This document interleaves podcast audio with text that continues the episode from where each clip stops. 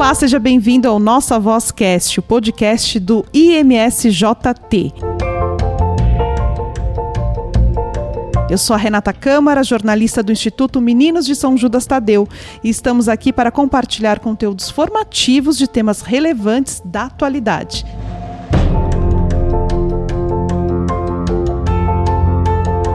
No episódio de hoje, vamos falar sobre o Natal.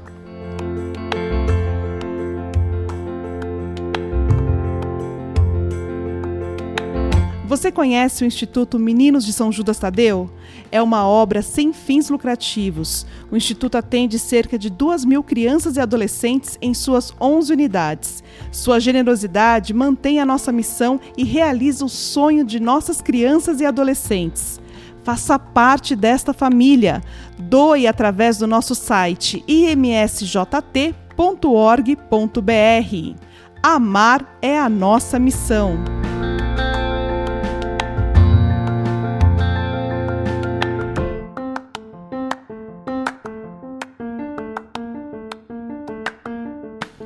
Os nossos convidados são o nosso diretor, Padre Cristiano Francisco de Assis, e a jornalista da Rádio Jovem Pan, Maria Yamazaki, que também é coordenadora da liturgia aqui do nosso instituto. Sejam bem-vindos ao nosso Vozcast. Tudo bom, Padre Cristiano? Obrigado mais uma vez por podermos estar aqui no podcast do Instituto Ministro São José Tadeu para que possamos partilhar um pouco sobre a nossa vida, a nossa obra e também nesse tempo tão especial que nos prepara para viver o nascimento de nosso Senhor Jesus Cristo. É uma época litúrgica que toca muito o nosso coração e também a nossa caminhada como cristãos. Então é importante a gente dar essa atenção e viver intensamente essa espiritualidade que nos leva a essa experiência da graça e da bênção de Deus em nossas vidas. Maria Mazak, seja bem-vinda. Muito obrigada pela atenção e falar em podcast, vou te confessar que é a primeira vez que eu estou gravando em podcast, né? Falando em podcast. E é uma satisfação falar para uh, o Instituto Meninos de São Judas Tadeu. Nós participamos há muitos anos, né? Muitos anos, de, de várias maneiras, mas agora, sobretudo, liturgicamente, né? Então você tem que ficar em cima. Eu acho assim muito emocionante você participar da liturgia nesse tempo de Natal que é tão importante. Por isso que eu peço para o Padre Cristiano explicar, então, para os nossos ouvintes, né, é, a importância desse tempo para a nossa igreja, é, principalmente quando a gente fala sobre o advento.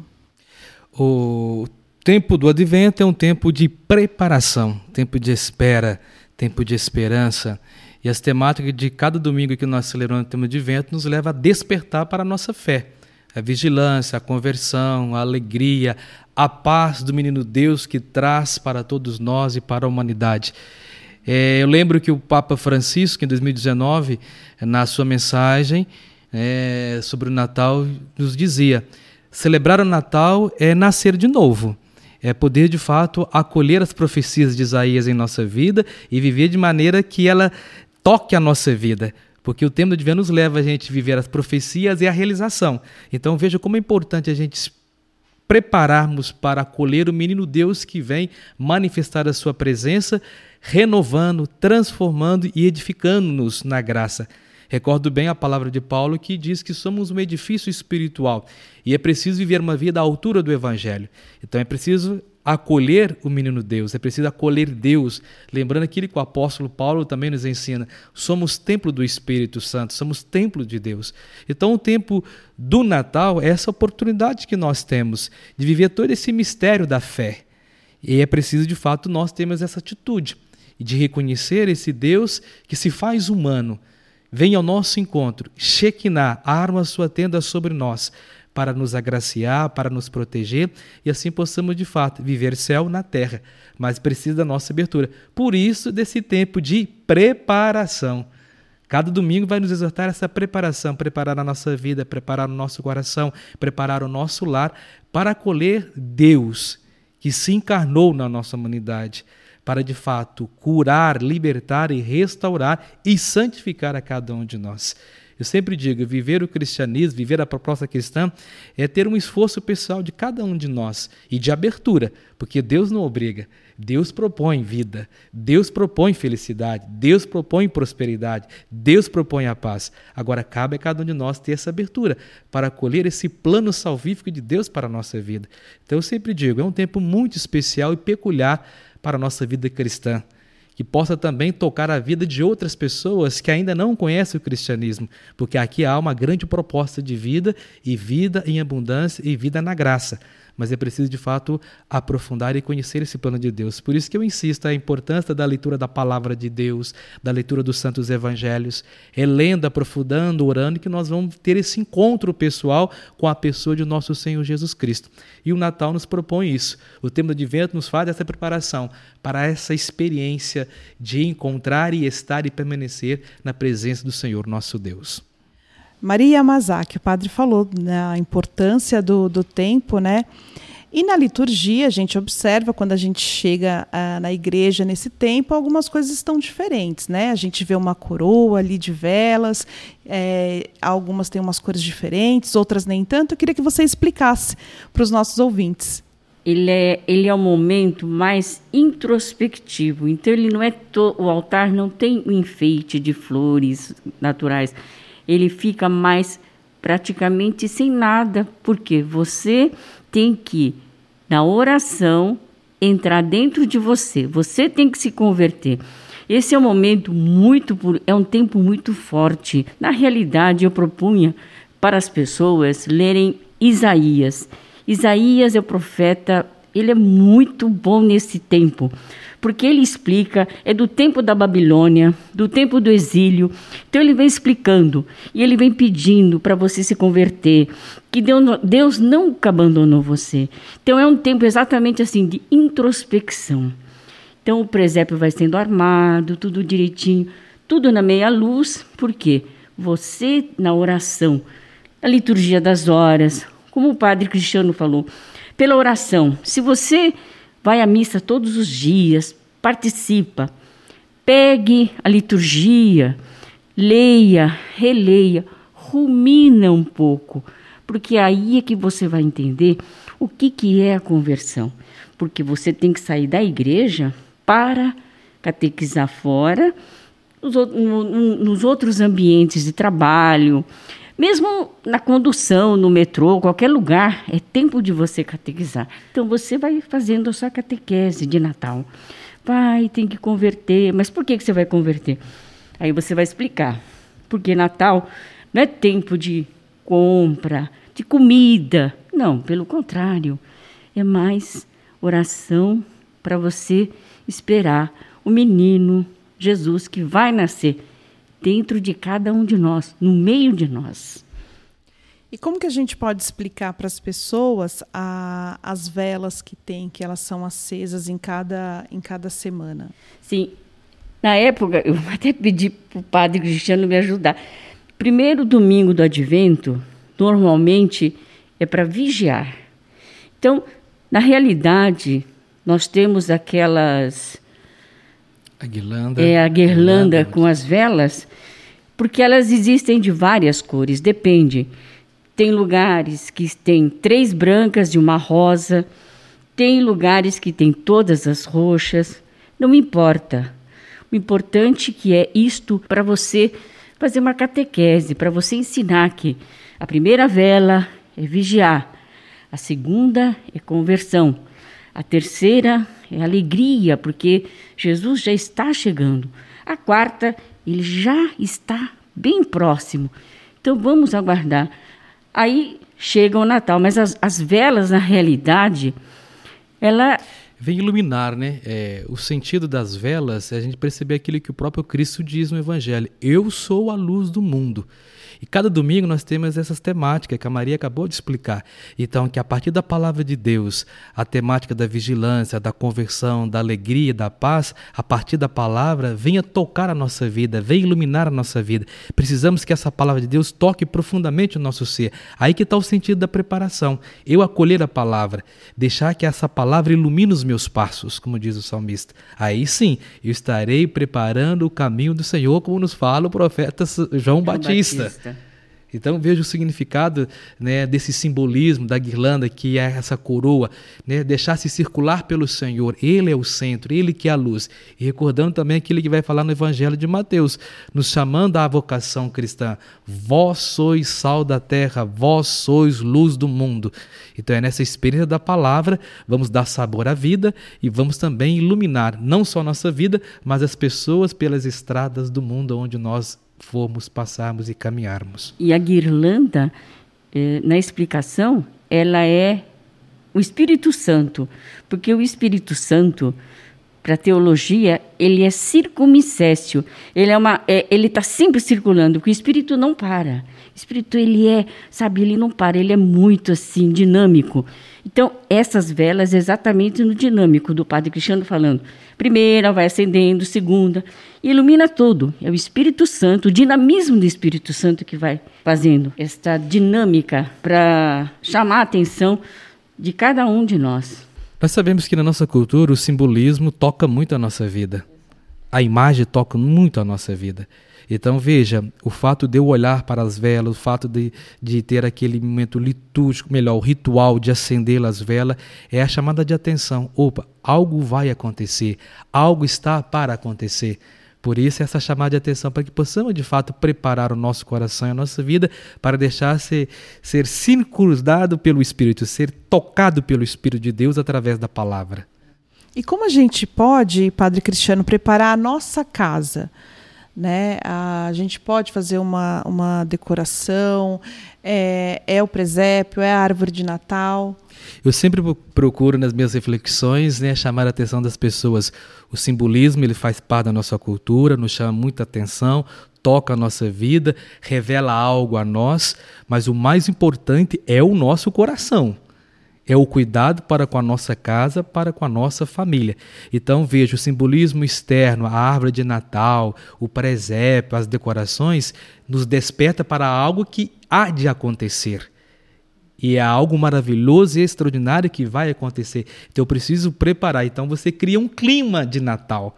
Você cria um clima de, de expectativa, de esperança. Por isso que eu sempre incentivo a pessoa, né?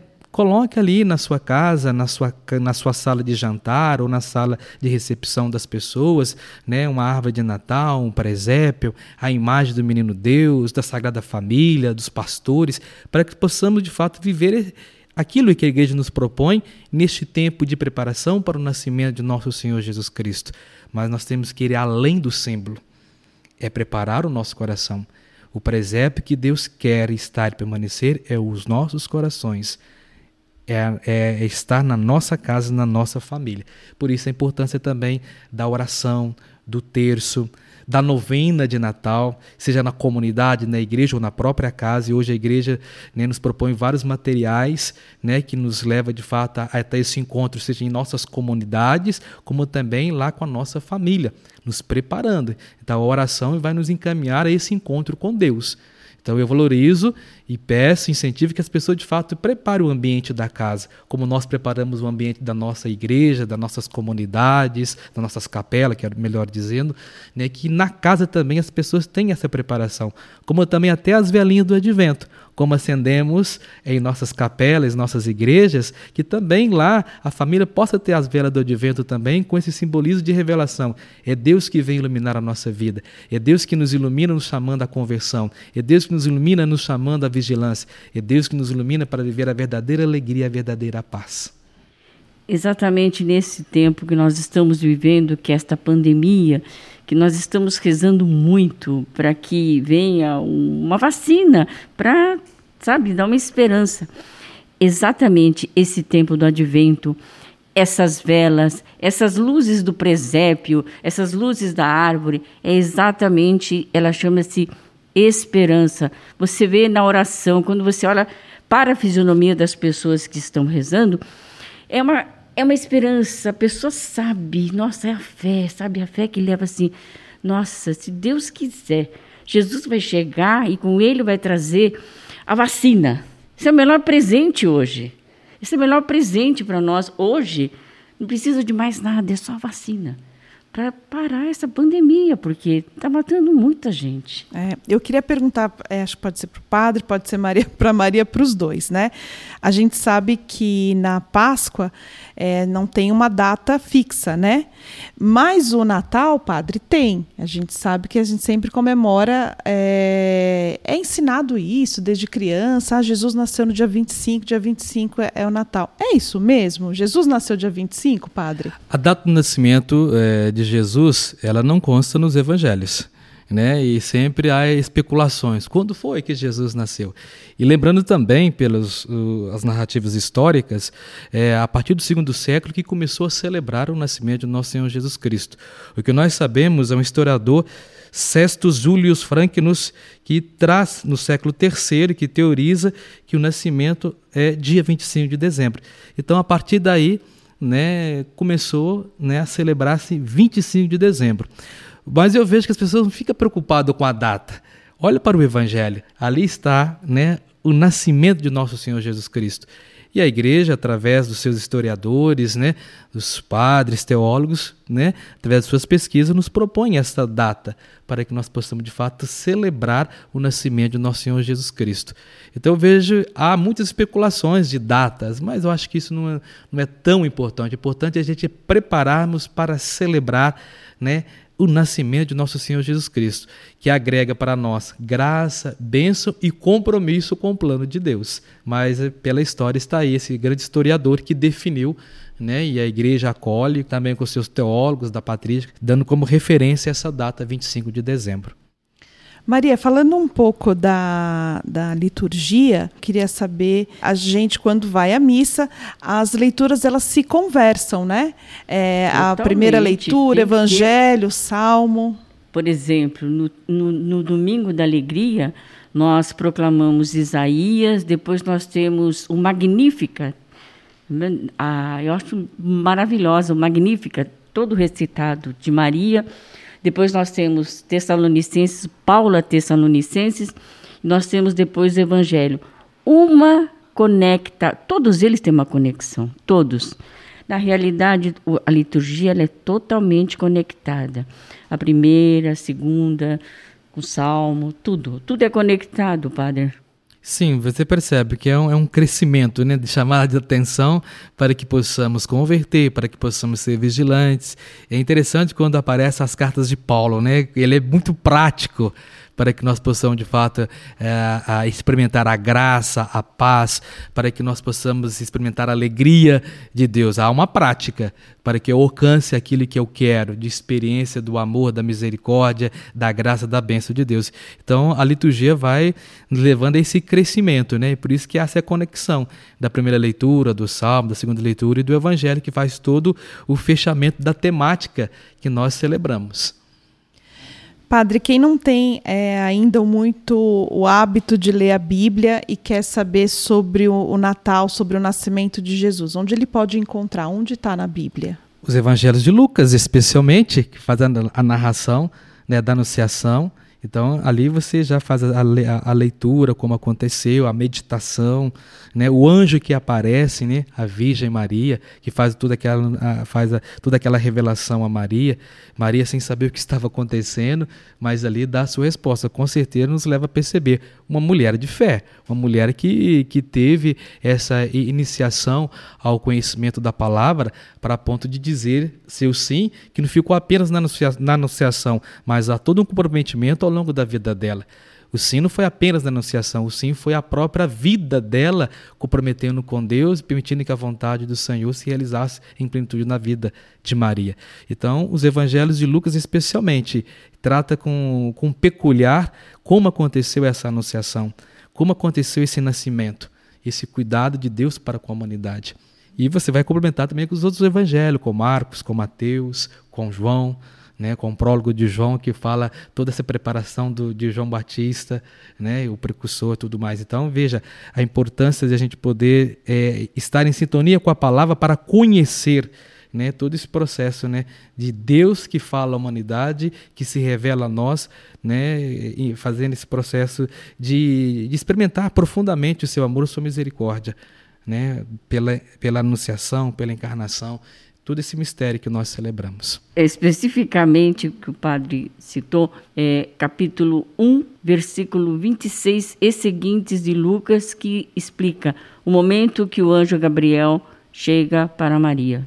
Maria, você como leiga e estudiosa né, da, da liturgia, o que, que qual o conselho que você dá para quem está nos ouvindo que é fazer oração em casa do Natal? Bem, nós temos, além, lógico, de acompanhar pelas redes sociais, inclusive o Instituto Menino de São Judas Tadeu, nós temos pelas redes sociais as missas diárias às 10 horas da manhã, que você pode acompanhar em casa, e no sábado às 5 horas da tarde, que é o preceito dominical, e domingo também. Além disso, você pode adquirir nas livrarias ou no Google seria né? a liturgia diária. Então nós temos várias, as editoras de São Paulo, a Paulos, Paulinas, a CNBB, o Santuário, todos eles têm a liturgia. Então você pode acompanhar. Aliás, nesse tempo de pandemia, muita gente acompanhou e conseguiu até hoje acompanhar. Tem gente que até hoje não saiu de casa acompanhando a missa pelas redes sociais e também esses livros de oração. Mas eu aconselho que você que está nos ouvindo, ah, você pode vir até aqui no instituto ou peça para alguém. Nós temos a nossa loja aqui, que nós temos todos esses livros de, de oração. Pode pedir até um aconselhamento, tem os nossos fráteres aqui, que pode dar uma instrução para você. Ele pode instruir você, olha, você lê aqui, você pode ler isso. Tem vários livros também que nós podemos não só ler, também só na, na liturgia, todo dia. Tem vários livros que nós temos aqui, não é, padre? Tem, Sim. inclusive, agora, aquele, aquela, aquele espaço dos livros também, né? Que o senhor pode falar? Sim, nós temos o espaço também dos nossos livros, né? Nosso bazar de livros, onde também nós temos vários livros de espiritualidade, livro da vida dos santos, que nos ajuda também essa Muito. experiência de espiritualidade, de crescimento espiritual. Completando aquilo que a Maria estava dizendo, né? A palavra de Deus nos convida de maneira incessante a uma vida de oração. E a igreja, na sua pregação, no catecismo, os padres nas suas homilias, sempre insiste que o cristão católico seja homens e mulheres de oração. É o próprio Jesus que nos convida a orar. Os escritos do Novo Testamento, do apóstolo Paulo, Santiago, Pedro, é, João, que nos insiste uma vida de oração.